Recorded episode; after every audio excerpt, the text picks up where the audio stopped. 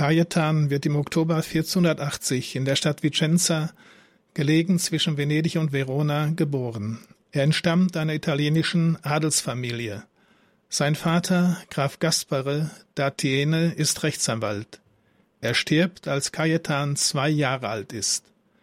Die Mutter muss die drei kleinen Buben allein erziehen. Über die Jugend Cajetans ist nicht viel bekannt. Er besucht in seiner Heimatstadt Vicenza das Gymnasium und studiert anschließend an der Universität Padua. Dort wird er 1506 zum Doktor beider Rechte promoviert. Während der Semesterferien hält er sich zur Erholung in Rapazzo, einem Ort nahe Vicenza, auf, wo die Familie Tiene Landbesitz hat. Er erteilt dort den Bauern Religionsunterricht und errichtet eine Kapelle, die später als Pfarrkirche dient. Nach dem Studium geht er nach Rom, wo er Geheimsekretär von Papst Julius II. wird und dieser ihn zum Protonotar ernennt. In Rom lernt er die berühmten Künstler jener Zeit kennen, aber auch Sittenlosigkeit und Ausschweifungen, auch des Klerus. Dies schmerzt ihn sehr, und es reift in ihm allmählich der Entschluss, Priester zu werden und sich ganz in den Dienst Gottes zu stellen, in der Absicht, später die Kirche zu reformieren. So empfängt er am 30. September 1516 im Alter von 36 Jahren die Priesterweihe. Seine erste heilige Messe feiert er Weihnachten in der Basilika Santa Maria Maggiore, wo er am Weihnachtsabend des darauffolgenden Jahres eine mystische Schau des Weihnachtsgeheimnisses erlebt und das Jesuskind in seinen Armen hält. Deshalb wird Cajetan von Tiene oft mit dem Jesuskind dargestellt. Da seine Brüder gestorben waren, kehrte er nach seiner Priesterweihe wegen der Erkrankung seiner Mutter nach Vicenza zurück und schließt sich der Bruderschaft des heiligen Hieronymus an. Dieser kümmert sich um Arme und Kranke. In den folgenden Jahren widmet er sich ganz dem Werk dieser Bruderschaft und gründet sowohl in Vicenza wie in Venedig ein Hospital für unheilbar Kranke. Doch der zerrüttete Zustand der Kirche in Rom lässt ihn nicht los. So erfolgt 1523 abermals eine Wende in seinem Leben. Er fasst den Entschluss, das soziale Apostolat unter den Laien aufzugeben und in Rom eine neuartige Ordensgemeinschaft zu gründen, die die Missstände beim Klerus bekämpfen soll. Hierzu kann er den Bischof Gian Pietro Caraffa, den späteren Papst Paul IV. gewinnen. Zusammen mit zwei weiteren Gefährten gründen sie am 14. September 1524 den Orden der regulierten Kleriker zur Erneuerung des Klerus und des christlichen Lebens im Volk. Der Orden soll sich auf die traditionellen Pflichten der Armut, des Gehorsams und der Keuschheit stützen. Die Regularkleriker werden später Theatiner genannt, nach dem ersten Oberen Gian Pietro Caraffa, der Bischof von Chieti, lateinisch Theate war und unter diesem Namen bekannt war. Für die Theatiner wird das Wort Jesu wegweisend. Suche zuerst das Reich Gottes und seine Gerechtigkeit, und alles andere wird euch dazugegeben.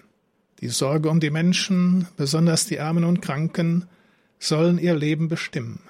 Die bestehenden Orden hatten Landbesitz und lebten von dem Ertrag.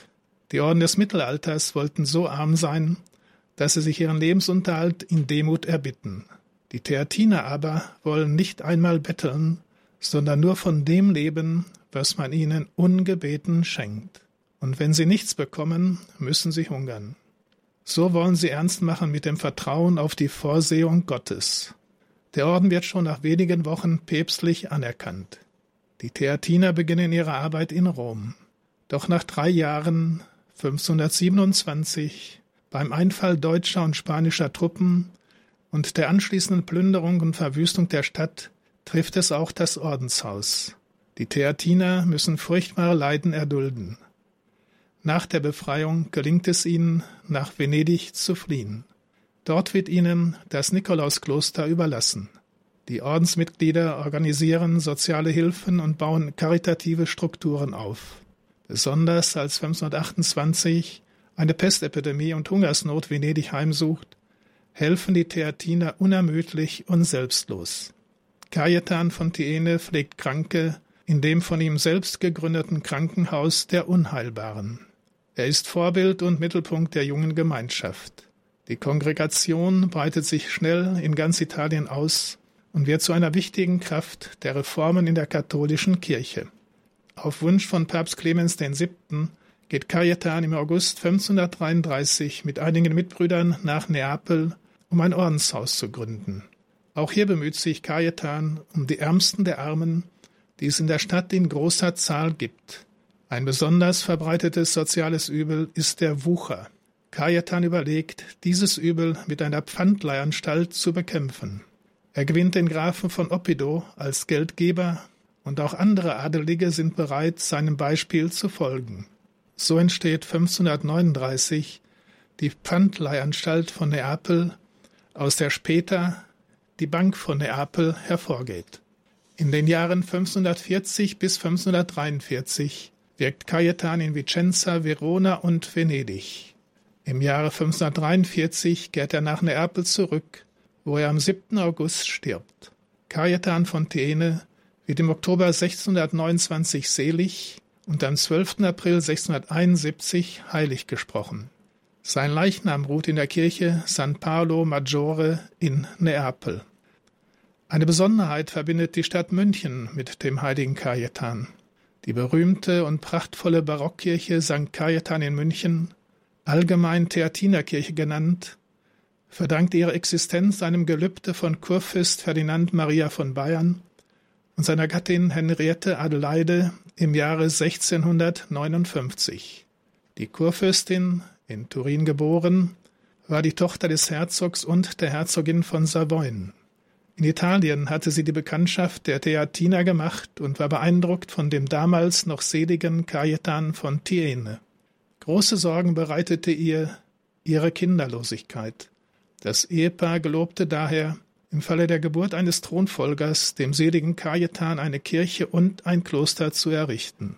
Tatsächlich gebar die Kurfürstin am 11. Juli 1662 den späteren Thronfolger Max Emanuel II. Aus Dankbarkeit erbaute das Kurfürstenpaar die Theatinerkirche St. Cajetan.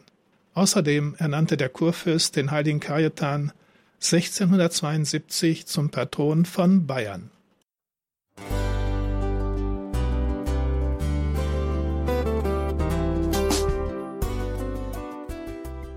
Liebe Zuhörerinnen und Zuhörer, vielen Dank, dass Sie unser CD- und Podcast-Angebot in Anspruch nehmen. Wir freuen uns, dass unsere Sendungen auf diese Weise verbreitet werden. Dieser Dienst ist für Sie kostenlos. Für uns ist er allerdings mit einem nicht unerheblichen finanziellen Aufwand verbunden. Deshalb sind wir für jede Spende dankbar. Alle Bankverbindungen unserer Spendenkontos können Sie über unsere Homepage horeb.org unter dem Menüpunkt Spenden einsehen.